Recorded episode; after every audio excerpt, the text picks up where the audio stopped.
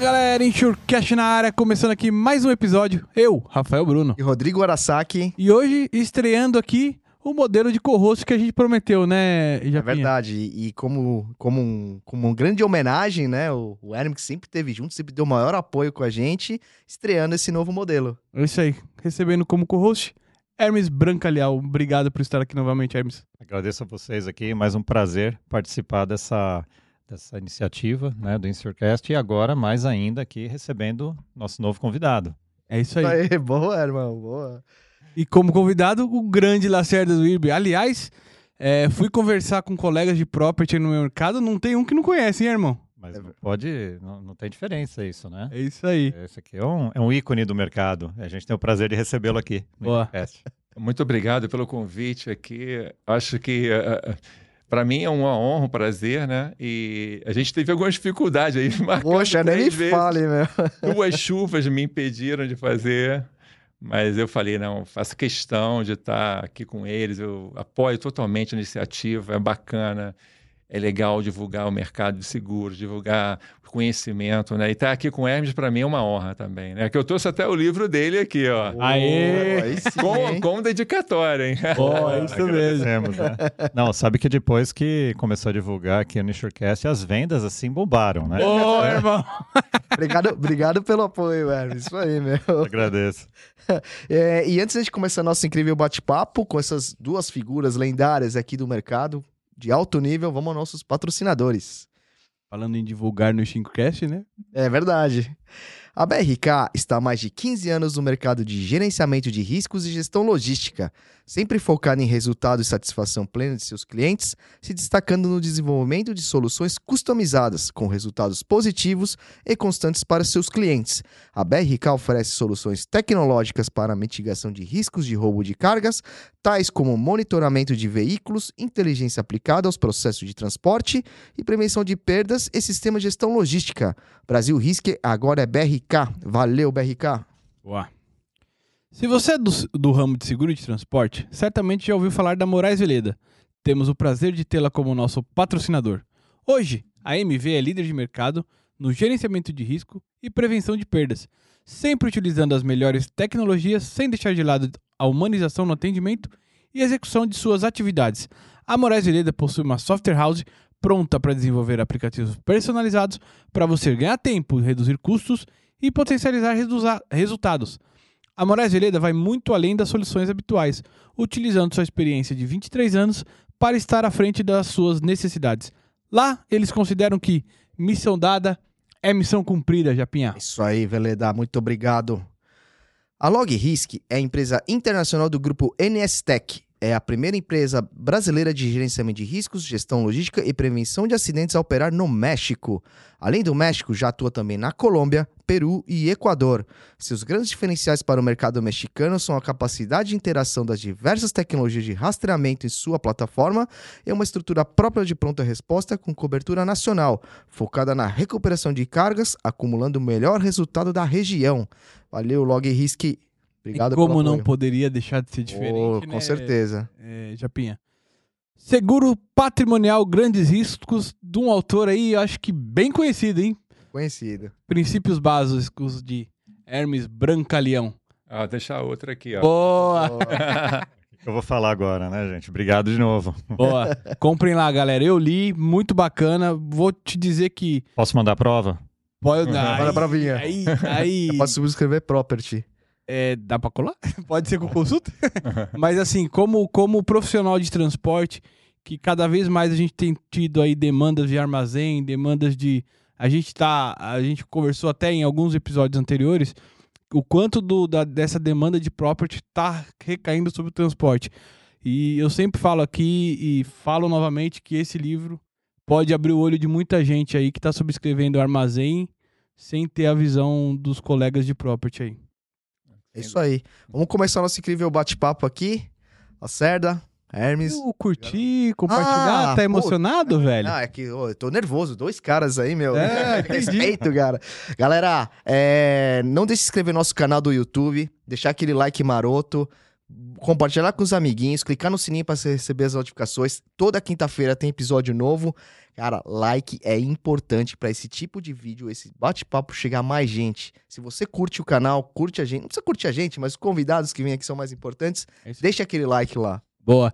E quer ajudar a gente, pessoal? Patrocínio arroba insurecast.com.br. Não quer patrocinar, mas quer dar aquele apoio legal?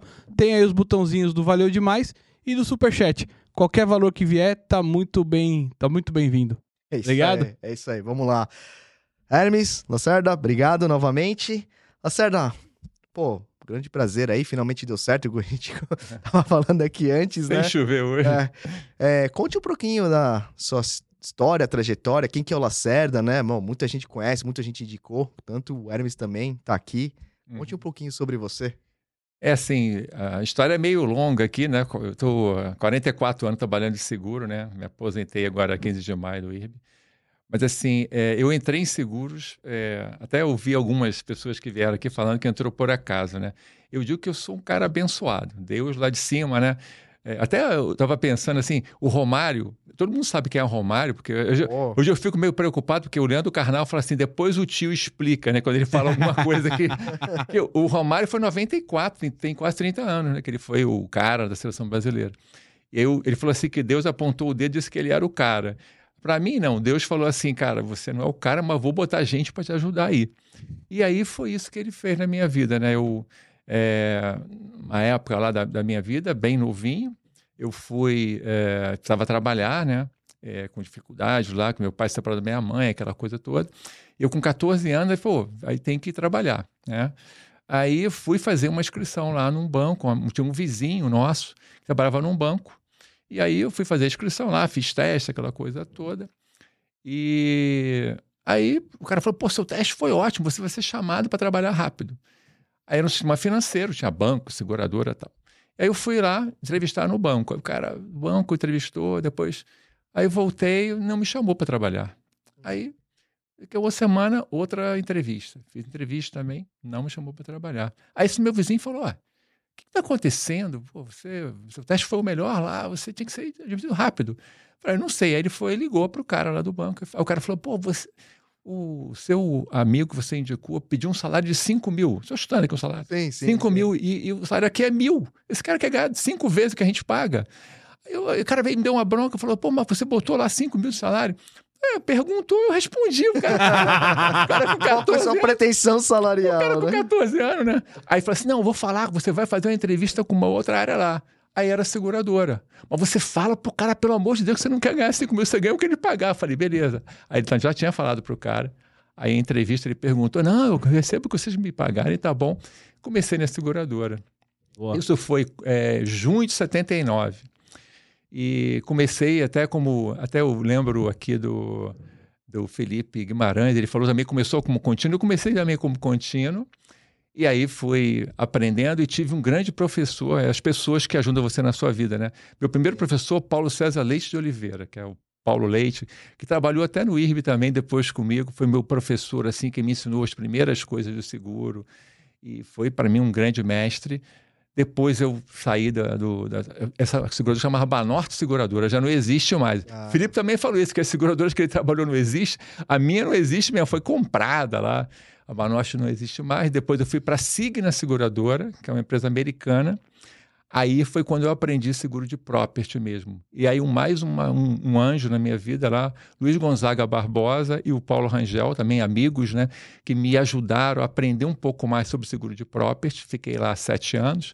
Aí fui para a antiga é, Yorkshire Corcovado, que virou General Accident, que também já não está mais no Brasil. Caramba. As empresas todas que eu trabalhei não estão mais no Brasil, tirando um- uma outra aí. Fiquei lá sete anos também, aprendi bastante. Aí um outro pessoa que me ensinou bastante foi o Paulo Curpan. Depois da, da, da Yorkshire, eu fui para uma finada seguradora, fiquei dois anos. Aí aconteceu, hum, eu, eu tenho uma filha, né? Minha filha, eu me separei, ela tinha ficado com a mãe. Aí, quando eu estava na Finasa, eu peguei a guarda dela, fiquei um período fora do, fora do mercado, assim, né? E quando eu tentei voltar, não tinha emprego lá no Rio mais para seguro, porque todo mundo veio para São Paulo e tal. Aí veio um outro amigo, Eber Barbosa, me ofereceu uma, uma, uma, uma vaga de gerente técnico da corretora que ele estava abrindo no Rio. Então voltei ao mercado ali. Aí depois dessa corretora, um outro amigo, Rogério Vergara, me chamou para trabalhar na Mafre. Era Mafre Garantias e Crédito. Olha, fui trabalhar com garantia e crédito. Aí de lá eu fui para a Mafre Seguros Gerais, passei no concurso do IRB, fui para o IRB e fiquei 19 anos no IRB, onde me aposentei dia 15 de maio agora, né? E nesse percurso todo, nesses 44 anos aí, muita gente boa conheci, né? Muita gente me ensinou, né? Sou muito grato. Por isso que eu falo que sou um abençoado. Deus colocou as pessoas para me ajudarem. E agora nessa fase, agora aposentado, eu espero ajudar algumas pessoas também, né? É, isso era uma coisa que eu ia te perguntar, Lacerda. Você se aposentou agora, aposentou no mercado, digamos assim, das seguradoras. Pretende ter algum projeto pessoal agora? Que, que, que, quais são os Tenho. próximos passos? É, eu, eu tenho um projeto de, se Deus quiser escrever um livro, né? não sou tão bom quanto o Hermes aqui, mas eu espero conseguir passar alguma coisa que eu aprendi nesses meus 44 anos de experiência, passar um legado, né? Sim, sim. buscar. Eu, eu tenho algum conhecimento de lucros cessantes, que acho que, eu- que falta literatura de lucros cessantes no mercado, né, Hermes? E eu preciso escrever alguma coisa sobre isso, que é- não é, é um desafio muito grande, porque escrever sobre lucros cessantes com uma linguagem acessível Uhum. é bem difícil. Então, mas eu vou. Mas esses são projetos que eu, os primeiros seis meses eu vou meio que resolver pendência, né? desintoxicar um pouco. E aí eu vou escrever meu livro e tenho projetos também sociais que eu quero fazer. Legal. É, tem um projeto de alfabetização de adultos, que é um negócio Legal, cara. super legal que você faz é, junto com escolas estaduais e tal. E Aham. também tem um projeto de upgrade de conhecimento das crianças e adolescentes para você, para as pessoas carentes que não têm, por exemplo, internet, computador, e você dá um suporte e professores para é, que eles consigam ter alguém para ajudá-los né, a estarem preparados para ir para o vestibular. Então, tem outro- esses dois projetos já estão aí, já estão já estão, assim prontos, mas eu vou ficar esses seis meses aí para cuidar das coisas aí, resolver pendência, essas coisas que acontecem, né? Mas eu pretendo fazer algo de ajudar a sociedade realmente, porque eu fui muito ajudado nesse período todo, né? Bacana. Legal. Parabéns, a gente tava E até... até esses eh, agora esses seis meses, né, que você está comentando, até para estruturar um pouco para esses projetos, né, necessário, né? Também, exatamente. É porque quando você se aposenta, não sei se é o caso de vocês, mas você tem uma, uma série de coisas, por exemplo, até para estruturar a questão mesmo financeira. Eu, eu fiz minhas previdências lá, eu quero. Agora eu vou ter que descobrir como é que eu vou fazer para usufruir dessa poupança que eu fiz, Uhum. para ficar tranquilo e poder trabalhar aí esses projetos sociais de modo a devolver à sociedade aquilo que eu, que eu ganhei tanto, todo esse período aí, né? Mas assim, é, em todas essa- essas empresas que eu passei, né, foram, foram sete, o IRB oito, é, eu tive sempre um grupo. No IRB, por exemplo, ultimamente eu tinha um time, o time que trabalha lá com a gente, é um time assim muito legal, né, de suportar, né, porque o gestor ele não é nada sem o time. Não adianta, você não faz nada sozinho, né? Verdade. E ah, o pessoal conhece lá, ah, o Lacerda fez. O Lacerda só faz porque tinha lá um time que suportava muito a gente muito bem, né? Então, eu sou muito grato a todo o pessoal lá que, que, que me ajudou, né? Não vou nem falar nomes aqui, tem tanta gente, né? Mas eh, a galera me deu um apoio muito grande, especialmente toda a minha trajetória do IRB, né? Mas especialmente quando eu eh, virei diretor, gerente e tal, você tem um time com você, é a coisa mais importante que tem, né? Nesse Perfeito. negócio. Perfeito. Verdade. E você, você comentou, a gente tá até falando um pouco antes, né, de começar aqui, que, que você também teve, tem uma. É, já deu aulas também, né? E você tem Sim. esse Ah, viés. acho verdade. que até por isso, eu acho que legal essa. Estamos com dois professores na dois mesa professores. Não, é por isso que eu tô nervoso até aqui. É alto nível o negócio. É assim, eu, pra mim, a história da, da, de dar aula, para mim, começa bem cedo, né? Eu, desde novinho, na escola, tinha, eu era bom em matemática, bom em química e tal, e as pessoas me pediam para ajudar os meus colegas, eu no sábado da- dava aula lá. E aí eu fazia isso de graça, né, lá. E aí chegou um momento que, é, do- quando eu entrei em seguros, né, não sabia nada de seguro, eu comecei a aprender, fiz vários cursos na antiga Fonenseg, hoje Escola de Negócios de Seguro, né? E aí eu tava, fiz um curso de lucro cessante, né? E esse professor era chamado Miguel Marcondes.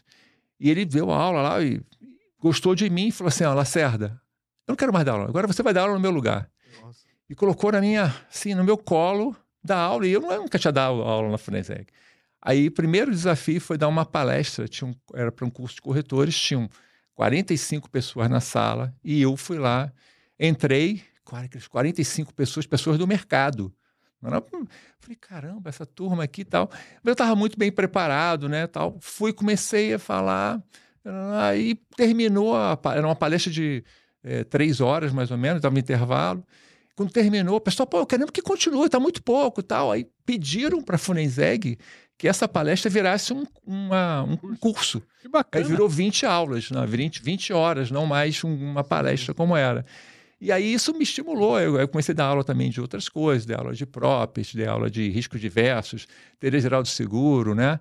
E é, teve, quando eu, eu, na, minha, na minha história de, de, de, de, de seguro, quando eu fui para o IRB, decidi ir para o IRB, porque quando eu entrei em seguro, entrei em 79, trabalhar no IRB era um sonho, né? Não sei se o Hermes, assim, porque o pessoal gava muito bem né? na época, né? E era assim, ah, aquela coisa, né? Mas ficou sem concurso 25 anos. Nossa!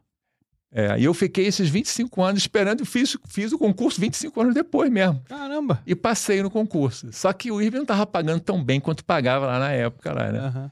E eu fui ganhar um terço do que eu ganhava na seguradora e fui. Você vê sair, vou para lá tal, vou dar mais aula. Aí foi quando eu a aula realmente entrou na minha vida financeira, porque eu falei, precisava dar mais aula, porque eu ganhava um terço do que ganhava.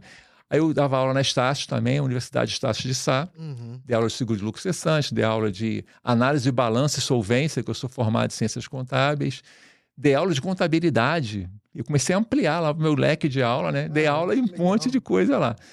E porque eu fui para o IRB para assim, aquela ilusão, né? Falei assim: ah, pô, vou lá para aquele lá estatal, estatal você trabalha pouquinho tal. E realmente no início, depois, aí como eu gosto, eu gosto muito de seguro, né? Sou, está, no, está na veia aqui, né? Seguros. E aí eu não consegui ficar à parte, não trabalhar. Eu, eu quis me envolver, me envolvi, passei a trabalhar talvez mais do que eu trabalhava no mercado privado. Né? E aí depois, uma série de coisas que aconteceram com a empresa, foi me dando oportunidades também, né? Eu sou muito grato ao IRB por tudo também, que eu fui, fui muito feliz lá, né? E, e, até aproveitando essa sua experiência, o Lacerda, é, na verdade duas coisas. Primeiro, nessa época o, o IRB meio que ditava as regras, né? É, como é que era isso lá dentro, no dia a dia, assim, é, avaliando de alguma forma as seguradoras? Como é que era esse dia a dia. E aí, emendando, quando abre o mercado, como que foi o antes e depois? O que, que mudou no seu trabalho especificamente? É assim, o, o IRB, né, desde que eu entrei no mercado, né, em 79, monopólio de resseguro, o IRB, a SUSEP praticamente não existia como era uma reguladora mais para a questão contábil, muito contábil. Não vou ver na técnica, é o IRB que fazia a técnica do mercado, tudo. Uhum. Era mais tarifas, digamos assim. As tarifas, todo, e porque o, resseguro era E a seguradora, quando entrava, é, era um cartel, né? Seguradora, era um cartel naquela época. Você tinha que comprar uma carta patente. Ah. Você não entrava no mercado assim, eu tenho capital, não, você tinha que comprar uma carta patente. Quando eu trabalhei na SIGRA, a SIGRA tinha, tinha quatro seguradoras, uma delas era a Brasília Seguradora. Eles venderam uma carta patente da Brasília Seguradora lá para um grupo é, Alcoa, na época, a Alcoa fez lá uma seguradora deles. Uhum. E interessante que é, o mercado ele tinha essa coisa de fechado, né? preço fechado. Automóvel, o preço automóvel, todo mundo era igual naquela época. Não tinha preço de o preço Ganhava no desconto de... comercial, né? É, quem definia era a SUSEP, a, a SUSEP tinha uma circular, mas quem, a FENASEG, através da comissão técnica, preparava lá uma tabela e mandava para o mercado. O mercado tinha que. É, inclusive, se você cobrasse menos, era infração de tarifa. Não podia cobrar menos. o negócio era tão assim, né? Uhum. Aí depois, até o nosso presidente Collor foi o cara que fez, que deu a canetada para liberar essa coisa de não ser mais é, tarifa fechada. O seguro automóvel passou a ser cada um cobra o que quer, desde que fizesse as provisões técnicas que o mercado exigia. Então, aí que mudou o mercado automóvel. Logo depois veio o plano diretor, foi em 92, É um mercado começou a se modernizar, né? Porque antigamente aquelas tarifas do IRB eram super. Eu acho que alguém que falou aqui que é, foi o Toguchi, né? Teve aqui, falou que eram 10 apólices, cara, seguro de vidro, seguro de roubo, seguro não sei o quê. Ah, De- quando só criou o multirisco depois de 92, que veio a, a- um, uma- um plano diretor que foi feito para o mercado de seguros. Aham. E aí começou a criar algo, trazer essas modernidades devagarinho, né? Foi devagarinho. Aí veio a pólice de risco operacional, depois também que trouxeram. Mas o IRB era, o- era a parte técnica do mercado. E como você tinha que fazer o resseguro com o IRB, quem definia era o IRB, não tinha muito o que fazer.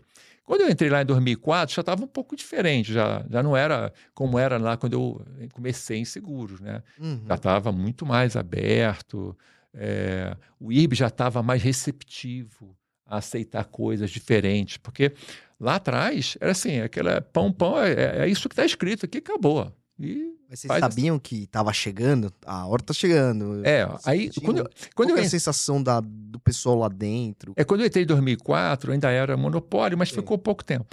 E aí quando a gente entrou, que é, houve o concurso público, né, entraram 200 pessoas no IRB. Uhum. E a gente começou, criamos até um grupo para fazer algumas propostas para o IRB se preparar para a abertura de mercado, que era uma coisa que iria acontecer, né? Uhum. Especialmente ali em 2006, 2007, né?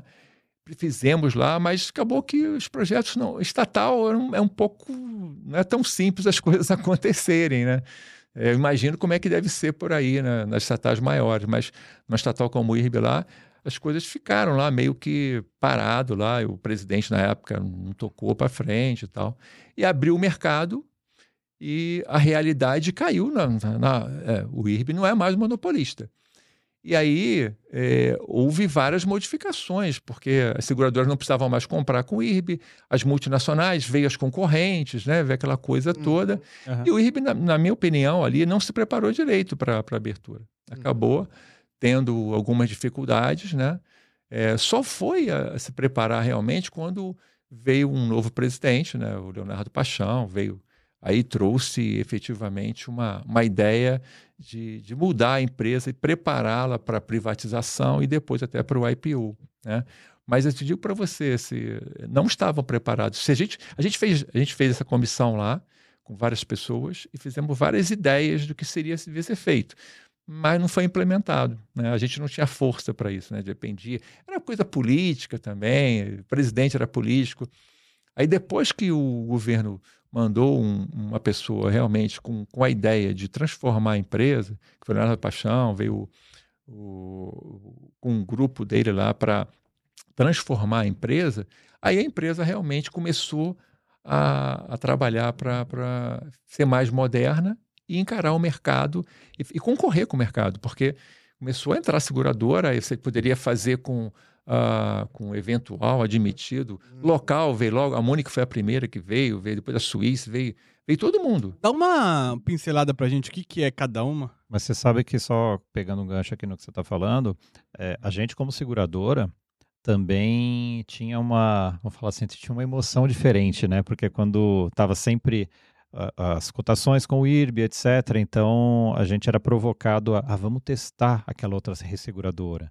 Então vamos, vamos experimentar um pouco aqui, vamos ver os profissionais deles lá, se estão atendendo bem, se estão atendendo melhor do que o IRB, etc. Então a gente era provocado a, a testar e experimentar um pouquinho. Mas, E mas, isso foi movimentando o mercado, né? mas já tinha, acho que, é, o conhecimento dessas seguradoras in- internacionais que. Já pô, vinha são- com uma marca uma forte. marca né? forte, a né? marca As pessoas sim, já conheciam. a marca As sim, mas a dinâmica, a parte diferente. Como é que vai ser no operacional, como que vai ser de fato a operação. É, o que aconteceu, na verdade, assim, o que acontece? Você tinha um mo- monopólio. O monopólio tem lado bom e lado ruim, né? O lado bom, assim, a seguradora entregava um papel de pão sexta-feira, sete horas da noite, e estava coberto. Não podia falar, não. Podia falar não. Aí, quando muda para um mercado aberto, o IRB podia dizer não. Então, o cara jogava o papel de pão, opa, não tem cobertura. Agora, aí como é que faz? É, essa mudança é, foi difícil para o mercado também. Eu, eu participei de uma comissão lá na, na FENASEG, agora CNSEG, justamente para preparar é, alguma instrução para o mercado, para as seguradoras, como se comportar no mercado aberto Aham. né? melhores práticas, o que fazer e tal. É, tive o prazer lá de estar com a Judy Nilsson e várias outras pessoas, né?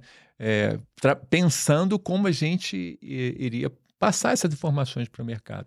Uhum. E aí tem algumas histórias interessantes dessa, dessa transição do IRB, né? De monopólio para mercado aberto.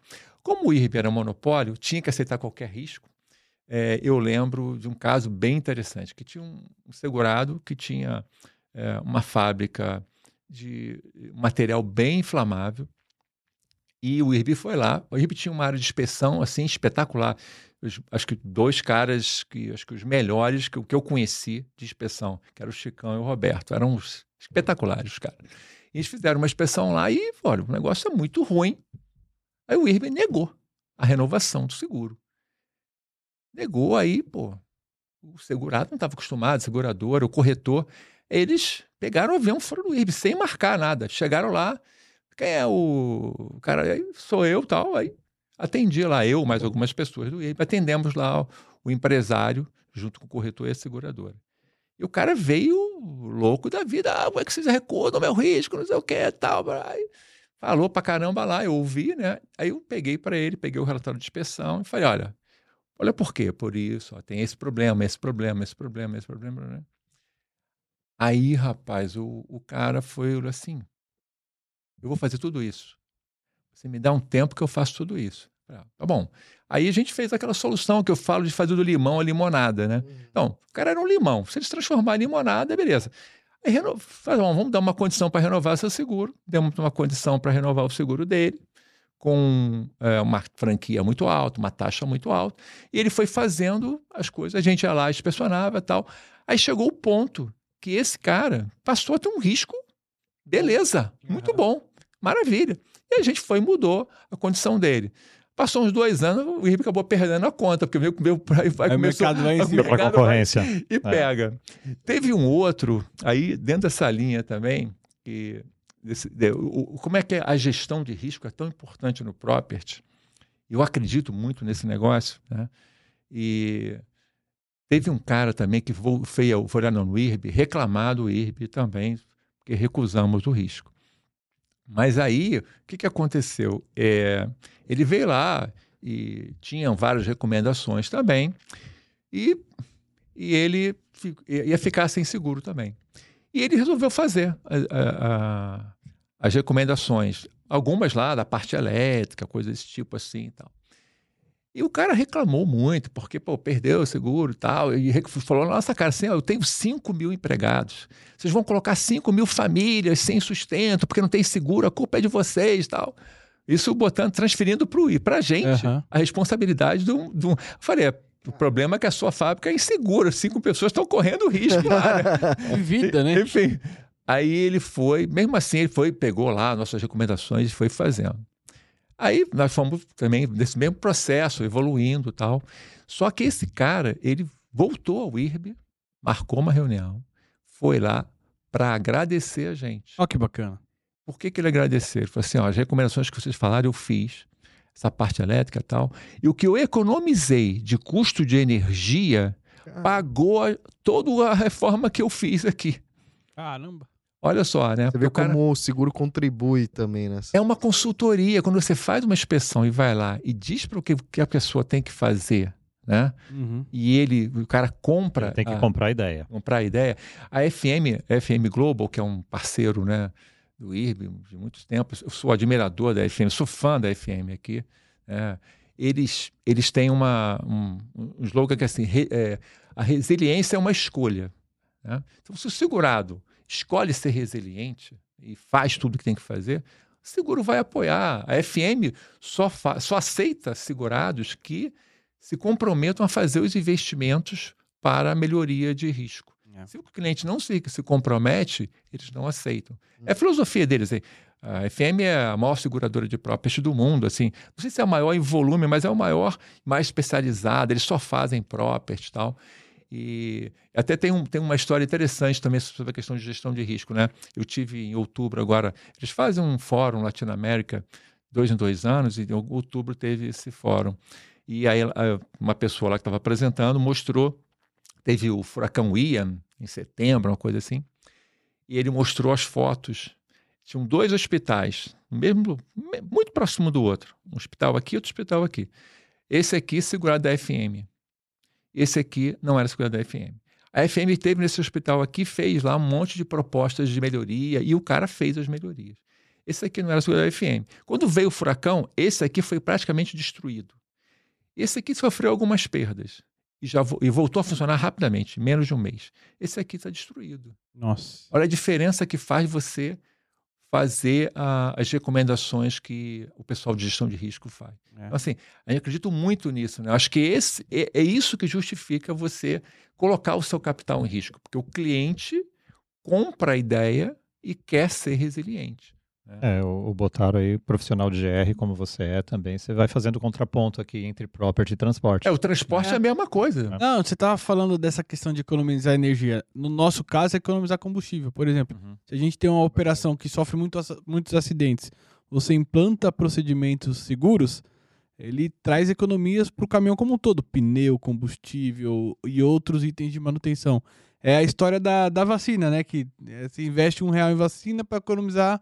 Você não investe para salvar a vida, você investe para economizar na saúde depois, né? No É o ganha-ganha, né? No tratamento, aí. né? É o ganha-ganha. É, Eu acho que assim, esse tipo de, de trabalho, né, de, de investimento em gestão de risco, eu tive até uma. Eu participei de uma live é, com, com o pessoal da, do Instituto do Sprinkler, né, com ah, o segmento de armazém, que é, é um segmento que foi um dos que. Os primeiros que talvez que tiveram aí alguma dificuldade de colocação de risco, né? Porque aqui no Brasil, o, o Davi, né, que trabalhou lá comigo no IRB, que está lá no IRB ainda, ele tem lá uma, uma lista das perdas de armazém lá. Se somar dá 3, é, 3 bi, sei lá, só em armazém. É, muita coisa em armazém. E aí, o que, que esses caras é, tinham na época? O monopólio fazia, é, fazia gestão, nada. O IRB tinha que aceitar. Então, o IRB é até um pouco culpado, porque monopólio tal, aquela coisa, né? Mas quando abriu o mercado, a gente passou a recusar geral mesmo. Mas a sinistralidade era alta nessa época? Monopólio? É, eu, eu não tenho esse número, devia, devia ser também, porque não, não tem milagre nesse tipo de coisa, né? Se você não faz o trabalho direito, vai- o incêndio vai acontecer. Aham. Tem muito jeito, né? Então, aí, é, com os armazéns, nessa live, é, e as pessoas começam a reclamar, o corretor, né, o sindicato de corretores vieram reclamar que é, risco, chamava de riscos agravados, porque o, o mercado não está aceitando mais riscos agravados e tal, e o armazém era um deles. Aí, nesse, nesse evento, a gente tem toda a vontade de aceitar esses riscos. É só você, eu falar, falei, falei para os caras do armazém, é só você comprar a ideia de gestão de risco, fazer as melhorias necessárias, né? Uhum. transformar-se de limão em limonada, né? Porque eh, não dá para a seguradora bancar, né? Aquilo que você deixou de fazer lá, né? Muitas vezes, né? E teve muitas perdas aí que a gente teve em armazém todo, todo ano tem. De vez, em quando- de vez em quando tem. Teve até um, um outro grandão aí que há pouco tempo aí que, que aconteceu de, de perda em armazém. É porque se não fizer vai dar problema. Mesmo. O que castiga mais? na- os, qual sinistro que, que tem mais frequência assim no, no property? É incêndio mesmo? Assim, o principal é um incêndio, né? Carro-chefe sempre é incêndio. É, porque esses são as perdas são eh, mais severas normalmente, né? Você se preocupa mais com o incêndio, porque o alagamento, ele eh, na- no grande risco, normalmente eh, há um- uma proteção, ele se protege de alguma vez. E pede ali uma primeira faixa ali de, de coisa. É, o, o- é, o- tem a não é catastrófico. Se o cara estiver muito exposto, a seguradora vai, vai botar um limite muito baixo, não vai aceitar o risco. Porque tem. Quando é massificado, porque você, por exemplo, essa, litoral norte, né? Ah, litoral norte tal, alagamento, sei o quê. Muita gente não compra. Não compra por quê? A seguradora não quer vender. Não quer vender porque ele não, conhece A alagamento. gente chama de antisseleção. É. Entendi, entendi. Então, assim, quem quer comprar é porque tem um risco muito grande. Desmoronamento é a mesma coisa. Eu lembro que eh, na tarifa antiga do IRB tinha até uma. Você fazia uma formulinha, se atingisse um percentual X, você tinha que recusar o risco da tarifa lá, aquela tarifa antiga. Porque a pessoa, eh, ele quer transferir aquilo que eh, tem uma frequência grande e com severidade grande. Então, às vezes, não dá para fazer. Aham. Uma, uma vez eu estava no IRB né, ainda, eu estava com um segurado, o corretor falou assim: pô, você pode participar de um- uma live aqui com o segurado, uma, uma reunião com o segurado? Eu falei, não tem problema nenhum, bota segurado aí. Aí o segurado foi, porque a gente estava fazendo algumas modificações, a gravação de franquia, a gravação de taxa no, no seguro dele e tal. E aí ele tava, foi reclamar lá, principalmente a franquia. Ah, a franquia aumentou para não sei quantos meses, né? Especialmente em energia, né? Em energia, quando o, cara, a empresa lá de energia gera energia e tem um transformador só. Se perder o transformador, parou 100%. Você vai pagar o lucro cessante, vai pagar até colocar outro transformador. E demora muitas vezes aí 18 meses, 12 É. meses. Então, o lucro cessante vai rodando. Você não tem de pronta entrega para um transformador desse, né? assim. Então demora para É. entregar tal. Então você vai ter uma perda. Então o que, que a gente colocou? O cara tem que colocar pelo menos um, um, um- outro lá para Backup. backup ou, ou uma, um sobressalente e tal. E aí, ou se não tem isso, a franquia é seis meses. E, e aí o cara chiou pra caramba. Aí eu fui expliquei para ele, olha só, seguro tem três pilares, o principal pilar é o mutualismo. O que é o mutualismo? Alguns contribuem para que todos, se sofrerem perda, recebam né, a indenização dessas perdas. E se eu fosse é, colocar o seu seguro da forma que ele está, ficaria tão caro para você pagar que você não ia conseguir pagar. Então, o que, que eu fiz? Eu devolvi o risco para você. A franquia devolveu o risco para o segurado, né? Claro. É. para ele de volta. Ele transfere para mim, eu devolvo para ele. Sim. Assim, Devolvemos o risco para você, para você incentivar-se a cuidar do risco de forma que você não tenha sinistro. Né? Se tiver, nós vamos estar aqui para indenizar, mas tem essa, É de franquia- um parâmetro mínimo ali, né? é, pois é, eu já, eu, eu já tive várias reuniões com os segurados para explicar esse tipo de coisa, né? Por que Gostei vocês estavam fazendo, por que está mudando, né? Porque às vezes, né, a mudança é sempre complicado. Quando você, no IRB, o monopólio para voltando lá o que você me perguntou do monopólio para mercado aberto, essa essa mudança foi bem drástica e muitas vezes o segurado vinha reunião lá no IRB perguntar por que que não estava aceitando, por que que estava mudando, né? Por que, que o IRB não estava dando mais a capacidade que dava. E essa cultura de GR veio nesse momento também, de pós-abertura, enfim. Eu acho assim, co- como o- a gente passou a tomar essa postura Aham. de não aceitar o risco que não estava bem protegido, bem gerenciado, aí o, o segurado vai buscar alguém. Se alguém Uhum. aceitou, maravilha. E naquela época, falando de armazém ainda, o- você deve lembrar bem, o Lloyds, né? Ele tinha, vários mercados de Lloyds tinham as facilities com os corretores.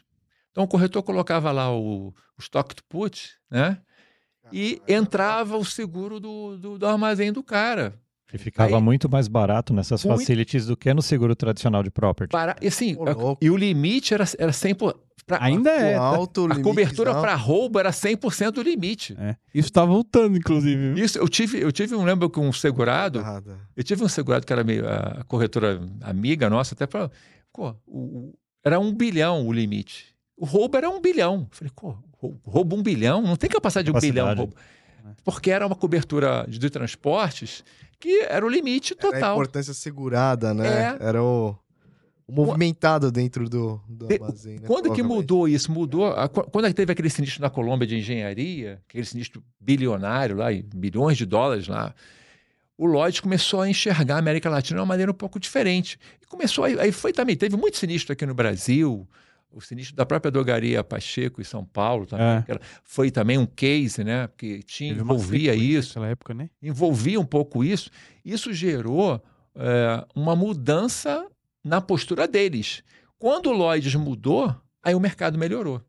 Porque a gente pôde colocar as condições, porque não tinha mais capacidade moleza assim. Ah, o corretor tinha uma facility, ele colocava lá o que ele quisesse. É, é. Estava colocado o risco. Então, quando acabou isso, aí a, a gente começou a dar capacidade. Os resseguradores começaram a dar capacidade, colocando as condições de franquia, taxa de acordo com o que deveria ser. Não como era na época lá do Lloyd, né? Então, assim, é, foi uma mudança grande. Aí você perguntou lá, para falar um pouco dos resseguradores, né? Que tem a classe local, admitido, eventual. As diferenças são, são, são simples, né? O local é aquele que tem é, sede no Brasil, né? O- aqui tem capital no Brasil, tudo aqui no Brasil, né? O, o, o eventual é o, exatamente o oposto. Não tem nada no Brasil, tem só um procurador, né? Ele é uma empresa estrangeira que não tem nada no Brasil. É, simplesmente bota um procurador e ponto. E consegue operar, se cadastra na SUSEP e vai operar. E o admitido está no meio. O admitido ele tem um escritório de representação e tem, ele faz um depósito de 5 milhões de dólares lá para garantir a operação dele aqui. Aí tem uma análise um pouco diferente. Então, são essas três categorias que existem no Brasil. Né? E o local, o grande problema do local é que a gente brincava lá que o local você vai ter a Receita Federal do Brasil, você vai ter todas essas órgãos aí do SUSEP, não sei o que, no teu pé para te fiscalizar e tal, né? E aí, mas mesmo assim, a gente tem até um número grande de locais, né? mas a maioria é multinacional que abriu. É, aqui no Brasil, tá, a exceção talvez seja a Austral, né? Que é, acho que é a única brasileira é a Austral, né? Que depois com a Terra Brasil juntou lá. Juntou, né? juntou lá, ficou, ficou uma, um ressegurador só, é o único brasileiro aí, e o IRB, né? Que aí é o grande, é, o tem grande, tradição aí, né? É o grande player do mercado, efetivamente, que está fazendo as suas transformações também, né? Então, Lacerda, e agora conta um pouco para a gente aqui e explica para a audiência o que, que é o hard market. Boa. Todo mundo tá, tem alguns aí assustados, tudo mais, e achando que, que se essa onda passa, se não passa, quando passa, enfim. Então, de quantos anos para cá, então traz essa experiência aqui para dividir com a gente. É, o, o, Brasil aqui, né, até falando, o cenário da abertura de mercado é um cenário assim, o Brasil era a bola da vez, aí tinha a Olimpíada, Copa do Mundo, então os resseguradores vieram para o Brasil assim. A risco de... de engenharia, então, também foi um negócio. Pô, veio todo mundo para o Brasil aqui, é, a guerra, concorrência foi muito pesada, né? principalmente em contratos automáticos. Contratos automáticos Cara, você colocava um contrato, tinha 300% de capacidade, assim, fácil. Caramba. fácil. Facultativo ainda era um pouco mais, mas mesmo assim tinha capacidade, mas porque o Brasil, né, aquele o Cristo, um foguete né, subindo, lembra? Bola capa da revista. Depois, né? capa, é. depois foi o, o, o Descobriram é, a Lava Jato, não sei o quê, e foi o, o, o Brasil foi totalmente é, outro cenário, um cenário completamente diferente. Então, é, nesse cenário, o mercado era totalmente soft, né? O preço é só desconto, desconto, desconto. Eu lembro que a tarifa antes da, da abertura, um, pegar um exemplo aqui, era 0,10, por exemplo, a taxa. Uhum. Essa taxa virou 0,02. 80% de redução de, uma, de um patamar para outro rapidamente. Claro que os riscos mais agravados, esses não teriam esse benefício todo, mas os riscos mais protegidos, bem cuidados, teve redução assim muito grande. Então o corretor ele se acostumou assim, ah, vou no meu cliente, ah, o desconto vai ser de 10%, 15%, 5%, 20%. Né? Então o corretor se acostumou a falar isso. De repente, né, aí começou a, a esse sinistro da Colômbia também foi um bom marco, né?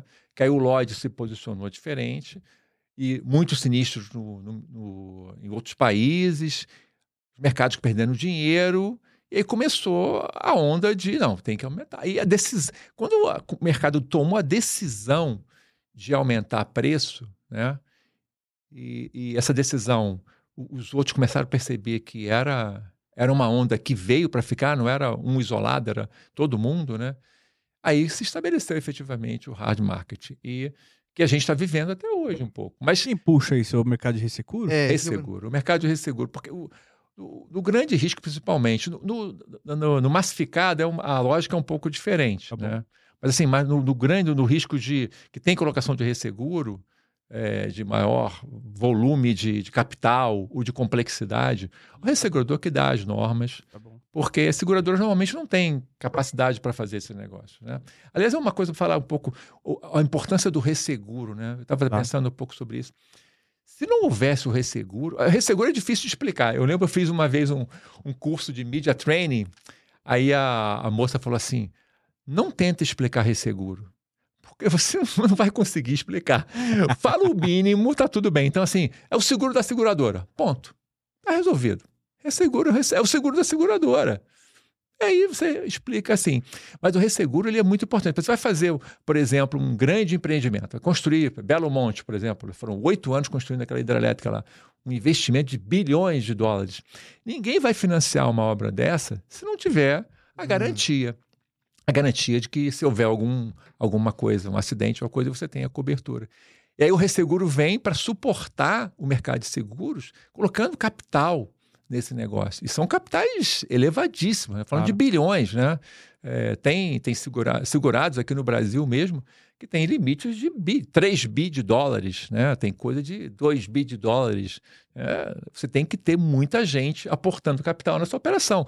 E o mercado de resseguros ele vem fazendo esse, esse suporte ao mercado, né? Ah, cuidando disso. Essas grandes obras, os, os grandes empreendimentos, as, ah, ah, a situação de, de, de, de você garantir a a área de aviação, por exemplo. Claro, putz. Como é que você vai fazer? Cai um avião, tem, os valores são absurdos, né? Aham. O próprio transporte, né? os navios, né? Uhum. construção de navio, risco, petróleo, né? A operação de petróleo, ela é uma operação que tem, envolve bilhões de dólares, né? Vai construir uma FPSO, custa 3 bi de dólares, né? Aham. É, é, é muito dinheiro. Então, se não tiver mercado de resseguro, você não consegue viabilizar esse tipo de coisa. Então, a importância do mercado de resseguro.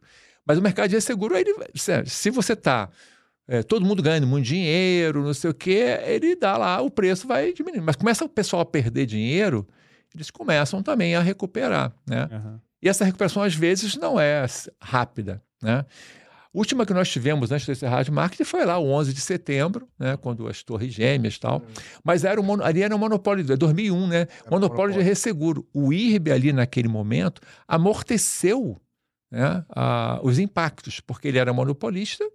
Ele comprava a retrocessão no mercado de, de resseguro lá, mas ele conseguia ali passar mas de uma, muito mais suave. O mercado do Brasil sofreu muito menos que os A outros gente não mercados. sentiu. A gente não sentiu muito na ponta. Foi muito mais tranquilo, porque o IRB meio que amorteceu, suavizou ali, foi e tal. né? Se fosse hoje, aí o sofrimento seria muito maior. Porque, junto. né? É porque é, ele Mas da está totalmente retrocessão. Está totalmente globalizado Ah. o mercado, né? O Brasil hoje é um mercado Ah. aberto, você tem players, não tem mais o Cada um com um pedacinho. pedacinho. Uhum. É porque o IRB, como tinha 100% do mercado, o resultado do IRB era bom, por que, que eu vou mexer? Aí ele, ah, eu sou estatal, eu, tô, eu vim para fazer o mercado, né? Regular o mercado. Então ele segurou um pouco a onda ali. Você pode falar que o IRB ele subsidiou. É, su- É isso. De, de alguma forma ele segurou a onda, porque pra- e, e ganhou. O IRB não perdeu o dinheiro com a 11 de setembro e não entrou na onda ali. Claro que houve modificações ali, na- é natural. Não tem, os contratos ficaram mais caros é, e tal, é, mas houve uma mudança assim. não teve uma repassação. É, no repasse, Repasse. um repasse tão pesado, tal qual seria se fosse o mercado de hoje, que é um mercado muito mais, eh, mais internacional, né? E naquela época, Lacerda, essa parte da retrocessão era no mercado externo também. Mercado externo. O IRB sempre comprou, comprou capacidade do mercado externo. Mas, assim, como ele retinha muita coisa, Aham. é, na época do monopólio, o IRB tinha a sua retenção, tinha alguns mecanismos de pulverização com o mercado, né? Que você tinha os consórcios que o IRB administrava, né? Que é, tinha uma retrocessão país. O IRB pegava o resseguro e retrocedia para cada seguradora do mercado, né? Era interessante até isso. Eu me lembro que eu trabalhava na, na época que eu trabalhava numa seguradora, né? Não vou falar o nome aqui, mas assim que é, a matriz não era lá, não, não era uma matriz, não era uma sucursal. E aí teve o primeiro, a primeira plataforma da Petrobras que afundou, acho que foi a P36. P36. 36. 500 milhões de dólares de perda. Eu lembro onde eu tava. E aí o, o, o mercado pagou esse negócio aí e tal. E aí quem estava, quem operava no, no, no negócio, no, no- no- no ramo, pagou também. A seguradora, cada um pagou um pedacinho lá. Aí o segurador, pô, isso dá prejuízo, vamos tirar. Eu falei, aí eu falei, não, eu fiz- fizemos a conta, ela faz a conta aí. Quando o cara viu, mesmo com esse sinistro, dava um resultado muito bom. Então desistiram de sair, ó, vamos sair desse ramo. Aí quando eles viram, não, não, não, deixa assim mesmo que tá bom. Ganharam, ganhavam muito dinheiro, né? Como que era o repasse desses valores para segurador? Como que funciona isso? É, O IRB tinha um negócio chamado, era conta mensal, né? O, É. chamado MO, Movimento Operacional. Aí o IRB pegava esses prêmios né, que, de resseguro que tinha que pagar para retrocessão e ele, no sistema lá do IRB, já, já mandava o pedacinho, era 0, vírgula alguma coisa para cada seguradora, cada um recebia o seu ali, de cada seguro que tinha. Era um, era um- o IRB prestava um serviço. Saber pro- desse detalhe aqui. o IRB prestava esse serviço. É, e, o- e o mercado, ele era é, ressegurador dele mesmo, muitas É, vezes, né? É. Você vê que é, eu já trabalhei em algumas empresas que. Ah, chegou na. Sabe aquele negócio de revisar o fluxo de caixa, aquela coisa toda. Meu, tem um monte de coisa aqui que a gente não buscou no ressegurador. Aí, de repente, vai uma avalanche lá, eventualmente para um IRB ou para qualquer outro ressegurador. É, você sofria com isso na ponta, de repente aparecia um monte de coisa, caraca, você Pedindo re- recuperação. é, se reorganizar É. ali e tal. O- quando o IRB. né, Uma desorganização no. É, quando o IRB, vi- eles, e- ah, o processo de virar é, uma empresa privada, depois né, uma empresa de bolsa, ele foi um pouco lento ali, né? Então, muitos clientes, é, até porque o IRB começou a ter uma área comercial, né? A área comercial visitava o cliente, aí o cliente, ah, tem esse, esse monte de Aumentou problema, a DA. esse monte de problema aqui que eu não consigo recuperar, né? É, do IRB aqui. Aí o cara comercial trazia, a gente levava na área de sinistro para verificar, às vezes já tinha até recuperado, o cara estava meio desorganizado, dava um trabalho danado isso aí. Isso, bem assim, muitas vezes até coisa do monopólio, o cara vinha recuperar agora tal. Né? A gente sofreu um pouquinho com isso por ser o maior ressegurador da época do é, monopólio todo o período que foi depois. ah, os clientes, né, atuação, querendo é, a- a- é, ajudar o cliente, né, o comercial ia lá, trazia essas situações. Muitas vezes, clientes multinacionais até, tá? Ah, o cara trazia aquela listinha de sinistros que não conseguiu recuperar. Às vezes já tinha sido negada a indenização, às vezes o cara recuperou, mas não tinha controle. Então, tinha essas listinhas, aparecia assim, apareceu bastante. Muitas vezes, se era devido, a gente. O até recuperou lá na época, não, não tinha muito problema, não. Acho que é, procurou, se era justo, fazer com o cliente. Mas o que não era justo, aí não. Aí, pô, peraí, isso aqui não tem cobertura, né? Tal. Aham, aham. É, não é fácil. E, e, e, Lacerda, até um, um pouco a pergunta do Hermes que ele fez isso. Você acha que, que são ciclos essa questão do property? Você acha que De hard market. é, é? vai, vai, tá próximo de voltar num É, médio, que- soft ou não? A pergunta de um vai, milhão de dólares. Vai É, perdurar? quando vai acabar isso? É, sim, é, se os resultados ficarem tão bons assim, ah, pode até acelerar essa volta, vai- vai- mas vai ser um- é meio como é, uma, uma onda, né? Vai assim, subiu, subiu, depois para descer vai devagarinho também, né? Mas eu acho que já está mais equilibrado, já Ah, está mais tá flat. Um pouquinho mais estável, né? Só Mas que tem assim- a questão que puxa muito também, é a questão dos eventos climáticos, né? Tá cada vez mais emergente isso. Então, É, no Brasil. dá uma incerteza adicional. No Brasil, você tem hoje é, um mercado é, mais eh, consolidado, essa questão do mercado hard, mas dentro flat, né? menos. No exterior, o problema é, como a gente comentou, é a questão catastrófica. Hoje em dia, a capacidade catastrófica está custando muito caro. Então, quem for comprar retrocessão, resseguro, catastrófico, vai pagar muito caro.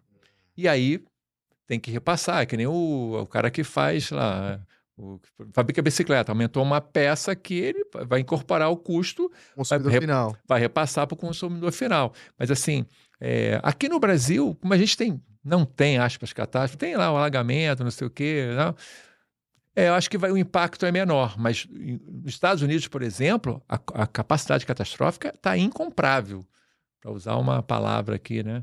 Incom- Porque o preço está muito caro.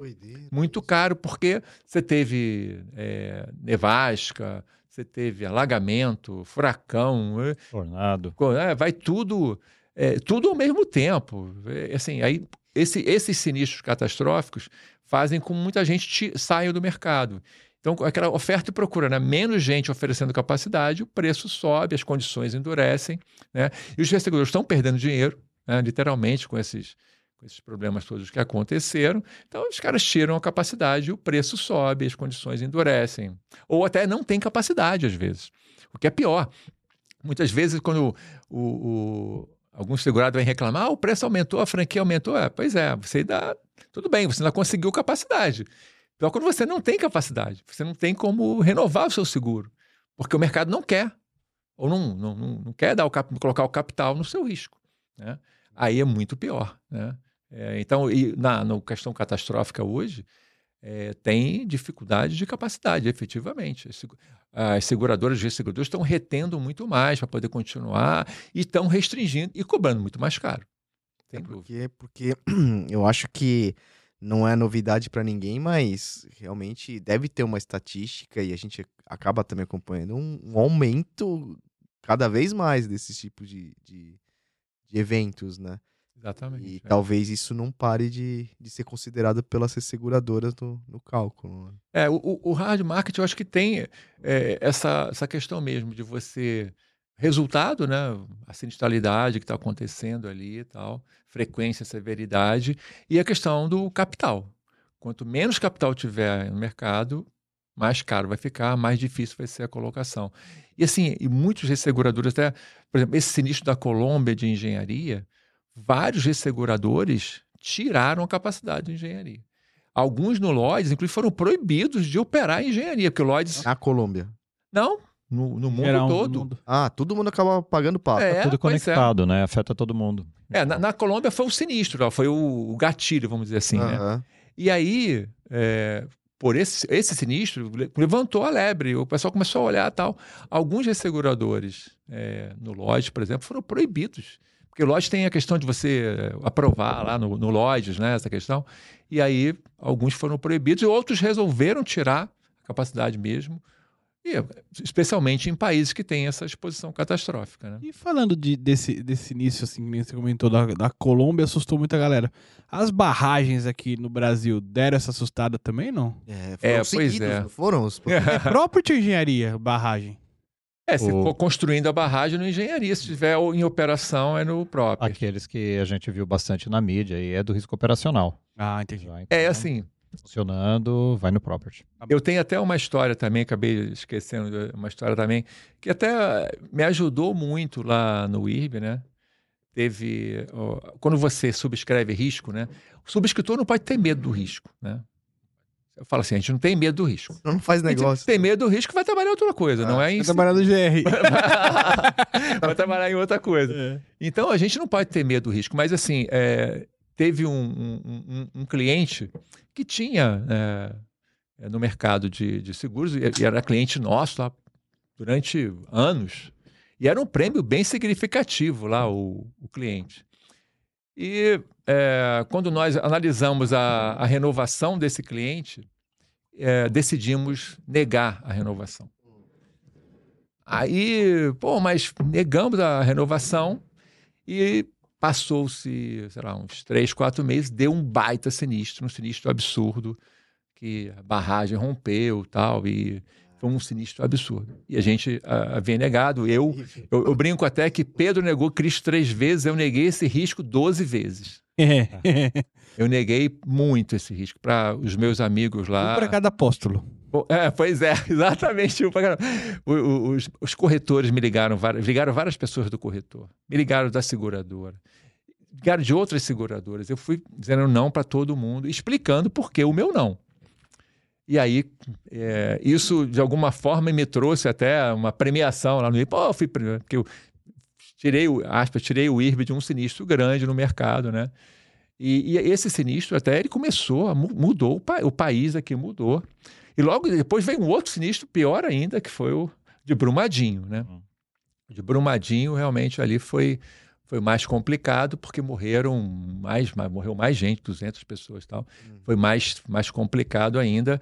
E hoje em dia é, isso gera é, algumas alguns riscos adicionais até.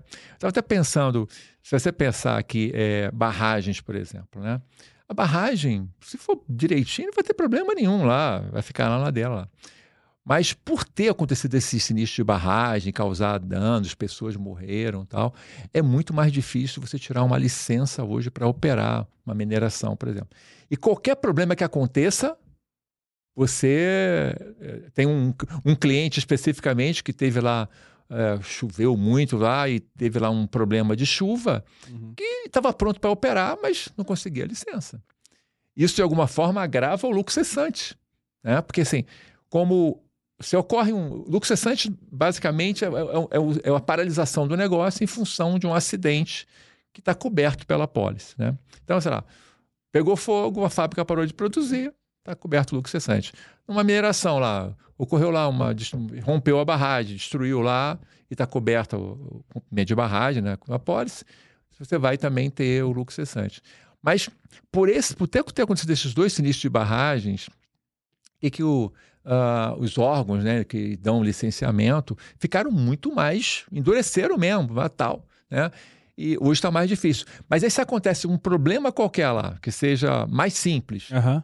para você conseguir a licença, tem que provar muita coisa. Então, isso leva, em vez de levar um mês, vai levar um ano para você conseguir provar que realmente a sua operação está segura. Entendi. Teve um cliente nosso aí, né, que aconteceu um, um, um- um acidente lá, beleza, ok, mas não já estava pronto para operar, tudo certinho. Mas o licenciamento exigiu mais coisa, mais coisa, mais coisa, mais coisa, mais. Eu vou mais de um ano para poder voltar. É. Isso aí agrava o, o- Aí o preço tem que aumentar, a franquia tem que aumentar. Aí o, o- hard market nesse tipo de atividade, mineração hoje, ele é presente. Totalmente. Hoje você não Mineração tem é um- capacidade. A escassez de capacidade no mercado nessa ocupação. É total. É, é muito. por causa de- dessas situações, porque você tem uma, uma, uma possibilidade de um, de um dano muito severo na, na planta, né, se- por dano da natureza. Então você tem que estar muito consciente que o, o cliente faz todo aquele trabalho tal para você conseguir dar capacidade, né? E aí, Rodrigo e Rafael, aí já extrapola até a questão do property, né? Você pega o ramo de responsabilidade civil também. Eu tava pensando nisso, sabia? Quem Verdade. será que perdeu mais nesse sinistro? O Property ou Ou, é, o RC? Fiquei pensando nisso. Pois é. É, o RC também, ele, ele também tem, é, quando acontece um dano, né, causado a terceiro desse nível, também extrapola. Eu acho que normalmente até os valores que se contratam hoje de RC não conseguem pagar. né? A empresa vai usar toda a pólice, queimar todo o limite e vai Não é suficiente. buscar, buscar capa- eh, cap- capital dela para poder pagar, né? Então, você, se você pensar esse caso de Brumadinho, por exemplo, certamente é, é, o valor é muito alto, é muito alto, é, é uma coisa assim é, é exponencial, dá para é muito alto mesmo. Não tem seguro, pra, é muito, muito É. difícil ter seguro para isso. né?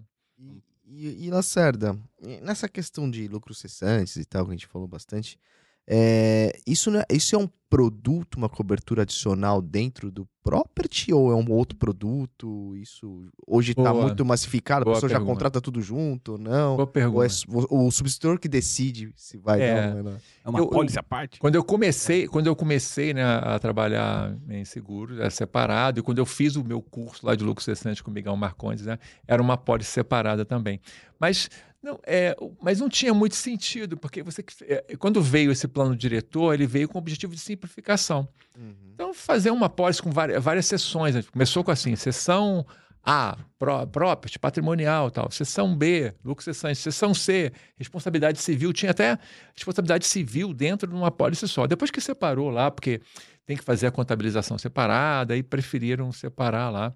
Mas assim, hoje o, o lucro cessante, ele, na minha opinião, deveria estar presente nas apólices de todos o, o cara que compra o property dele lá, a empresa e tal. Você imagina, eu até falo isso, né? Quando eu dou. Eu dei aula muito tempo de lucro cessante, né? E é uma coisa que está no meu sangue aqui. Uma loja, uma lojinha lá que tá. Se houver uma loja de shopping, o cara tem uma loja de shopping lá, tá funcionando e tal. Se pegar fogo em qualquer é, área de shopping, vai fechar o shopping. O shopping inteiro, é. Shopping inteiro. Você vai ficar com a tua loja lá e, e o seguro cobre esse tipo de coisa. E quem vai pagar sua folha de pagamento, seu aluguel, seu, toda essa despesa?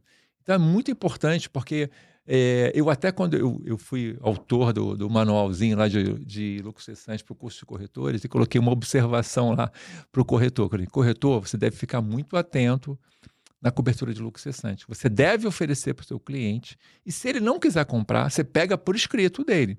Porque depois se der o sinistro, ele vai falar que você não ofereceu.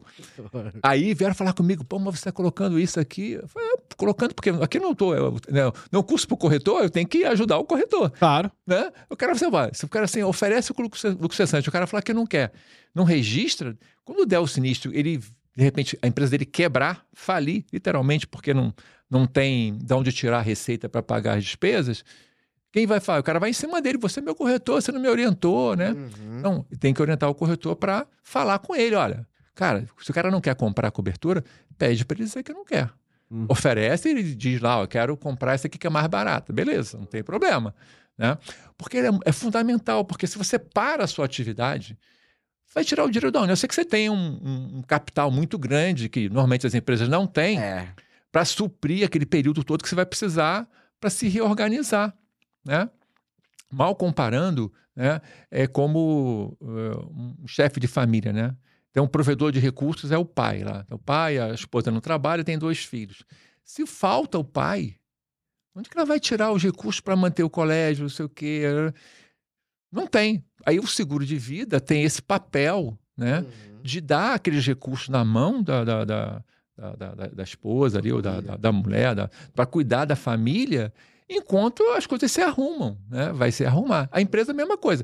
Pegou fogo lá. Pô, tá, tá- o cara tá no desespero para repor as perdas e tal, não sei o quê. E como é que ele vai fazer? Aí tem que pagar a folha de pagamento, tem que pagar não sei o quê, tem que pagar um monte de despesas fixas que ele tem e ele não consegue, vai conseguir sobreviver, né? E o seguro cobre até o lucro dele também, o lucro líquido, né? Que, que ele é, que, é de- que ele pode ter, a remuneração do capital dele também, tá tudo lá dentro. Você pode fazer o seguro disso. Então, acho que seria importante colocar em todas elas. Numa indústria, aí mais ainda, né? É, a indústria, é, o, o risco é maior até, né? Você tem. E, e deveria tá, ser oferecido para a indústria sempre a cobertura de lucro cessante, porque vai garantir a continuidade da empresa. É o tal do ser resiliente, né? A sua empresa vai ser resiliente, não vai, vai se acontecer alguma coisa, ela não vai ter problemas para continuar a sua operação. Vai, vai continuar existindo, é, porque vai estar suportado por uma indenização do seguro. Então, o seguro que para minha opinião, é muito importante nesse sentido, né? Para garantir essa continuidade da operação. Ó, e é, é, como, como é que se chega, por exemplo, é, ele é o suficiente? Como, como, que, o, como, que se, como que se analisa isso? Ele, você pega o balanço dos últimos É, boa. três anos, sei lá. como- É um trabalho complexo assim para fazer, porque você tem que para você calcular o, qual é o valor que está em risco de lucro cessante, você teria que analisar é, todas a- todo o, o resultado econômico financeiro da empresa ali, né? Pegar lá ah, o demonstrativo do resultado do exercício, a, pegar as despesas, ir para o analítico, analisar, né? Hum. para você entender qual é o montante que você tem em risco se parar a sua atividade. Mas você primeiro tem que fazer uma análise de quais são eh, os eventos que podem causar essa paralisação. Por exemplo, ah, eu tenho aqui uma indústria, se pegar fogo, se explodir, se alagar, não sei o quê, com você, com base nesse evento que pode acontecer, você calcula, pô, se acontecer incêndio, qual é o pior cenário que eu tenho de paralisação por ter esse incêndio? E aí tem é, é, é uma análise bem complexa de engenharia e tal. Por exemplo, você tem quando, vamos supor que pegou fogo lá e destruiu totalmente lá um- uma indústria, tem um local só, para ficar mais fácil. Você tem que pensar, quanto tempo eu reconstruo o prédio? né? Quanto tempo eu consigo repor os equipamentos? Quanto tempo eu consigo trazer novamente as matérias-primas, né? Para fazer a empresa operar. E, além disso, quanto tempo eu vou precisar para recolocar a minha marca no mercado? Porque, às vezes, você produz. Você imagina, eu, eu- eu lembro de um, de um sinistro que foi assim: é, uma empresa até no, no norte do Brasil, fa- fazia moldes, né? Moldes para é, de plástico para uma outra indústria. E é, houve lá um, um incêndio e eles foram muito rápidos, que foi parcial, foi uma parte lá, mas a- teve que parar a produção. E eles constataram uma construtora que trabalhou 24 horas, os caras conseguiram em três meses voltar à produção dos moldes. Aí foram no mercado. Pô, meu amigo, como diz lá, não tem, não fica sem fornecimento. O cliente dele comprou em outro. Comprou em outro fornecedor. Perdeu, perdeu. Aí você chega lá, já tem um cara fornecendo. Você, você pode tentar retomar. né? Então, eu, eu- lembro desse esqueci, ele foi lá, retomou uma parte, outra parte ele teve que colocar preços menores, né, com margens menores, Uhum. né, para poder trazer o cara de volta. E teve uma parte que ele não conseguiu. O cara não vou, tô com outro aqui, tchau para você. Vai embora, né? Acontece isso, né? É, você tá ali com um cliente, de repente, se o cara trocou de fornecedor, pô, Gostou, não volta. é. Gostou, não volta mais. Ou você vai ter que fazer alguma vantagem para que ele retome com você. Aí. Aí foi isso, reduziu a margem. Essa redução de margem também está coberta pelo seguro, né? Porque o seguro garante a mesma margem que ele tinha antes do sinistro. E pagamos lá o Por sinistro. um período? Por um período contra. é porque tem, um, Ah, entendi. tem, um, tem um negócio chamado período indenitário. Ah, entendi. Ele estabelece um período indenitário na apólice, que pode ser um mês, até três anos, sei lá, dependendo da, da- da situação dele. É. Tem, essa é a policy que você. A, a- a cobertura com base na policy inglesa, que o Brasil importou a policy inglesa para o mercado, né? Mas tem uma outra cobertura que é com base na, na policy americana lá, que você garante só até a a reposição da, da- do estado de produção. Ele pode, a capacidade de produção dele tá, voltou. Aí você não paga esse gap entre a produção e a venda, né? Então, é, o cliente escolhe o que ele quer contratar, esse ou o outro. Depende do modelo, pode ser um melhor ou melhor. E aí, esse período você vai fazendo pagamentos mensais ou é uma indenização? Então, pum. A indenização é no final, mas você faz Ah. adiantamentos. Ah. É muito comum em seguro, Ah. em grandes sinistros, né? Você fazer adiantamento. O segurado comprova lá que já teve a perda, vai lá, adianta 80% da perda comprovada. Então, você vai fazendo.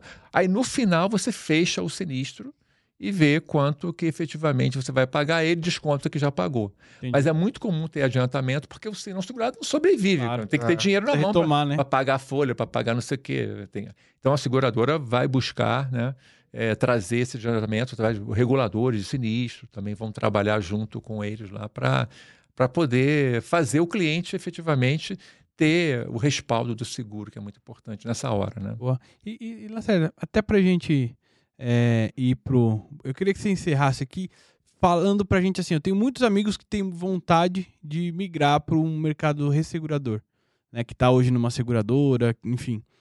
É, o que, que você diria? Quais são as competências que esse cara que tem que ter? O que, que você diria pra esse cara, ou pra essa pessoa, enfim, pra fazer essa. Ah, olha Eu, só. eu queria até complementar a Pois não. pergunta, a gente não combinou, mas estava tava aqui no- nos pensamentos também, é, pensando no profissional do futuro. O Isso. profissional de resseguro para o futuro, contando que eh, os recursos são outros, análise de dados, inteligência artificial, né, os riscos emergentes, né, coisas novas que a gente não analisava aí 10 anos atrás, a gente está analisando eh, tipos de eventos novos, características novas, produções novas, também indústrias novas, Uhum. enfim, então esse conjunto, como você enxerga o que o profissional de resseguro e de seguro em geral, mas para o property no futuro tem que trazer com ele, além de um conhecimento assim que não é todo mundo que tem, né? Então, o que, que ele tem que trazer? Pois é, assim, eu, é, como é, eu sou meio antigo aí, né? Fazer 60 anos, né? É, eu, eu sou aquele, eu gosto da, da- do conhecimento raiz lá, né? Você saber, porque hoje está faltando bastante no mercado ainda. é, as pessoas, os técnicos, ter aquela formação raiz, né? Conhecer o que está efetivamente fazendo, né? O cara leu, cara leu um clausulado e não entende o clausulado, saber o que está fazendo, né? O que, que significa? Na hora do sinistro, né? Você vai pegar lá, pô, tá coberto ou não tá coberto? Por que tá coberto? Por que não tá coberto? Na hora de, de vender a cobertura para o segurado, explicar efetivamente como é que acontece, né? Eu lembro do Toguchi falando aqui, ele deu as- a- o exemplo que ele deu foi do, do alimento que ele comeu, que, que Isso, tinha curry, carê, isso. tinha curry. E ele falou, cara, bom, você, você não falou que tinha curry? Mas você não perguntou. Então, que nem a segura, a segura é a mesma coisa. Assim, ó, bota um monte de coisa lá, o cara não perguntou, mas você tem que explicar, tem que, né, fazer o cara trazer para o seu lado. Então, acho que falta um pouco formar essa mão de obra mais forte para que a gente consiga vender o produto de maneira mais, com a qualidade melhor. Não, só o corretor, a seguradora, o corretor, o ressegurador também. Então, eu, eu acredito muito nessa questão da formação técnica para você é, ter um bom desempenho como ressegurador. Porque eu, quando eu fui para o IRB, eu tinha 25 anos de seguradora, né? Seguradora e passei um ano de uma corretora. É, eu tinha uma formação técnica e eu achava que conhecia resseguro. Não conhecia nada. Hoje eu conheço um pouquinho de nada assim de resseguro. Mas eu, eu achava que conhecia, era meio, né? né? Aham. uma, uma besta quadrada, não conhecia nada. Aí fui aprender resseguro efetivamente, né? Então, você tem que aliar a técnica de seguro, de conhecer o seguro, com as técnicas de resseguro que são diferentes, né? Como é que você vai é, pulverizar o risco, como é que vai fazer assim, fazer assado, colocar assim, a primeira lei, a segunda lei. Tem uma série de técnicas para você fazer no resseguro. E esse profissional tem que estar preparado para oferecer múltiplas so- soluções né, para o cliente dele, para o corretor, para a seguradora, para o cliente final. Né? E pensando em futuro, inteligência artificial, acho que aí. é, eu, eu não sei, até eu lembro que tinha uma pessoa lá no IRB, da área de, de TI, ele falava para mim assim: vai acabar o subscritor. É, Falei, eu logo, muito. porra, essa logo é a minha grande- profissão, porra, por que não vai acabar o cara, acabar o cara, o cara de TI? ele falava, na verdade, aí eu, eu, graças a Deus, eu sobrevivi até hoje, já me aposentei e tal, mas eu acredito muito que o subscritor, essa coisa do individual ali, não tem como a máquina fazer. Tem, tudo bem, vai ter como arrumar um pouco melhor, mas vai precisar do profissional para adequar e ter relação com, com, com, com as outras pessoas, né? Porque o nosso mercado é um mercado de pessoas aqui, é o Hermes aqui, né? é o Ângelo que, né, que veio aqui também, que eu gosto muito do Ângelo e tal. Enfim, são pessoas, né? É muito importante você ter essa relação com pessoas e que conheçam efetivamente. Acho que a inteligência artificial vai ajudar e é, é importantíssimo saber como usar essas técnicas para nos ajudar a, até a, a- a- gerir melhor o risco, gero- gerir melhor o nosso portfólio. né? Acho que isso é. Agora, no massificado, acho que isso aí, putz, aí no massificado É sistema. É, é, é, é, é, sistema. é, e tem que, tem que ser assim Tem pelo quadra, volume. vai- é uma É. esteira que você vai lá, não tem, Tem como. não tem muito como você fazer diferente, né? É, mas eu, eu, eu, de, novo, eu acho que eu acredito que as é, o, o subscritor tem que aprofundar o seu conhecimento, né? Mergulhar fundo ali, especialmente se eu, eu sou de property, eu tenho que conhecer as condições de property como ninguém ali, olha, essa cláusula aqui e tal, negociar uma cláusula, como é que eu faço para adaptar uma situação de um cliente diferente? Eu tenho que ter essa técnica para Aham. oferecer para o meu cliente, para minha seguradora, para o meu corretor, né? Show de bola.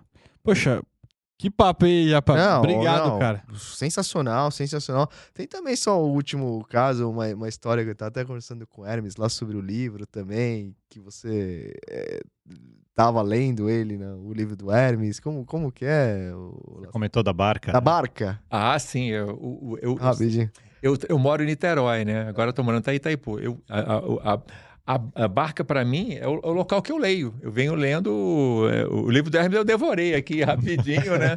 Que é um assunto que eu gosto, que... E, enfim, eu, eu, eu- eu aconselho as pessoas, né? Ao invés de vir de carro, como quem mora em Niterói, pega lá a barquinha, vai lendo o livrinho lá. Vai, e eu gosto de coisa física. Sou, Sai do celular também um pouco. Ah, é, Ah. Pô, é, eu, eu acho que... Vai de encontro o que você tava falando, né? De Ah. Pegar, trazer, estudar, conhecer, né? Estudar, olhar. Eu acho que esse, esse livro do Hermes aqui deveria ser, até alguém falou também que deve ser um manualzinho. O cara deveria ter para consultar. É isso né? aí. Eu Esse, e isso, outros também, outros, outros manuais. Comece, ler, não, É. não ficar ali na superfície. Mergulhar mais, né? Isso. Porque aí você vai ser um profissional melhor, profissional valorizado, né? E, e o mercado vai reconhecer isso, vai reconhecer em você. É muito legal, eu fiquei muito feliz quando eu, eu me aposentei e mandei um e-mail para a galera do mercado e muita gente é, me falou, e eu fiquei muito orgulhoso disso, né? Que, que, pô, que de alguma forma eu consegui ajudar em alguma coisa a, a, a eles entenderem alguma coisa. Então, assim, eu acho que para mim, pô, valeu, valeu o meu trabalho, valeu esses 44 anos que eu me dediquei aqui ao mercado de bom. seguros e resseguros. É, e, pô, foi, foi muito legal isso, né? Você ter esse retorno. O meu time lá, o, o time, assim, cara, eu- eu- o time é maravilhoso lá que, eu, que tinha no IRB. É, quando fizeram lá até uma, uma- um- fizeram uns videozinhos para mim, bem legal, assim. É muito bom esse reconhecimento de, do esforço que você fez ali Aham. né? Para tentar ser diferente. Eu sempre falo para a minha turma lá é, é, que, que, que você tem que sempre repensar. É, é, o resseguro, né? Vou ter o retracinho né, de resseguro, repensar. Repensar o tempo todo. O que, que eu posso fazer melhor? É, aqui nesse Insurecast, o que, que, o que, a gente pode fazer melhor aqui? Você já trouxe aqui ó, o, o Hermes para ficar aqui. Né? Que, que, isso tem que ficar é, o tempo todo. Como eu posso ser melhor? O que, que eu posso fazer de melhor? Tenho que fazer o meu melhor. Porque assim eu vou ser reconhecido, né? Assim é, eu vou realizar aquilo que eu, que eu gostaria de realizar, né? Show de Sem- bola. não ficar né, esperando, né? E fazer, fazer acontecer. Vocês estão fazendo acontecer. Vocês pensaram uma ideia e estão fazendo isso aqui. Isso é barato, legal. muito bacana. Parabéns aí. Você. Pô, que isso, cara. A gente que agradece demais, assim. Que mensagem, né, né, já? Vai virar um corte, vamos distribuir essa mensagem. Realmente, É isso aí. ótimas palavras. Isso aí. E, e, Hermes, obrigado por estrear aqui o, o- o- essa posição de co-host. Eu que agradeço de novo aqui a oportunidade, ainda mais com a honra de receber aqui o Lacerda. Pô, eu, eu Super que profissional aqui, que agora vocês tiveram mais uma aula dele, né? Nossa, e foi, foi um prazer em conhecê-lo, assim, E pessoalmente. assistam o vídeo do Hermes lá também. Tá lá Exatamente. ainda, tá bem visto e... e, e Mais poxa, assistidos, é isso aí. Eu assisti o vídeo do Hermes, muito legal, muito legal, né? Acho que eu aco- aconselho também ler o livro, assistir o vídeo do Hermes, muito Boa. legal. Quando você terminar o seu projeto lá de escrever, vem aqui. Vem, vem contar, vou- vem vou contar. sim, É isso é. aí. Ah, É, vai demorar um pouquinho, vai começar 2024, mas aí, Sim. terminando, o Hermes vai me ajudar também, porque já tem Tamo experiência junto. Já tem livro. Tamo experiência. junto, Eu vamos vou cortar pedir caminhos. Eu pedi ajuda pra ele pra Vai escrever. pedir o livro. capacidade. Vou fazer um resseguro, fazer um resseguro com ele aí, né? Lacerda, muito obrigado por ter aceitado aqui vir conosco. Até que fim deu certo, né? É, graças a Deus, que bom. Muito obrigado a vocês. Foi um prazer aqui. É, o papo é leve, descontraído. A gente vem meio nervoso, mas chega aqui, pô, foi- a coisa flui. Muito legal, bacana. Pô, Parabéns pelo bom. trabalho de vocês aí. que bom que Legal. gostou. Recados finais? Bora. Ah, Você, né? Começa, Insurecast é um projeto pessoal meu e do Rodrigo. É, e pelo que eu entendi também, o Insurecast, segundo o, o Lacerda, tem que ser visto se você quer se tornar um profissional melhor. É, assista esse vídeo aqui que vocês vão ficar que nem o Lacerda e o Hermes. Boa. Bons. O Insurecast é um projeto pessoal meu e do Rodrigo. Nada que falamos aqui tem a ver com as empresas que a gente trabalha ou que eventualmente já tenhamos trabalhado. É isso aí, galera. E não deixe de se inscrever novamente no nosso canal, no canal do YouTube, Insurecast. Tem nosso canal também, o Insure Cortes. Deixa aquele like pra fazer esse vídeo chegar a mais gente possível, porque o like é o que, é o que vai espalhar. É o que vai- LinkedIn, Instagram, LinkedIn, tudo isso aí. Instagram, tudo isso. A gente também tem os, os- o podcast também no Spotify, no Deezer. Dá pra ir escutando. Tive- Tivemos um feedback legal também sobre o, sobre o Deezer, né? O áudio tá bem legal. É isso aí, galera. Obrigado novamente. Pô, Obrigado. É isso aí. sensacional. Valeu, pessoal. Até a Valeu. próxima. Obrigado. Tchau, tchau. Obrigado.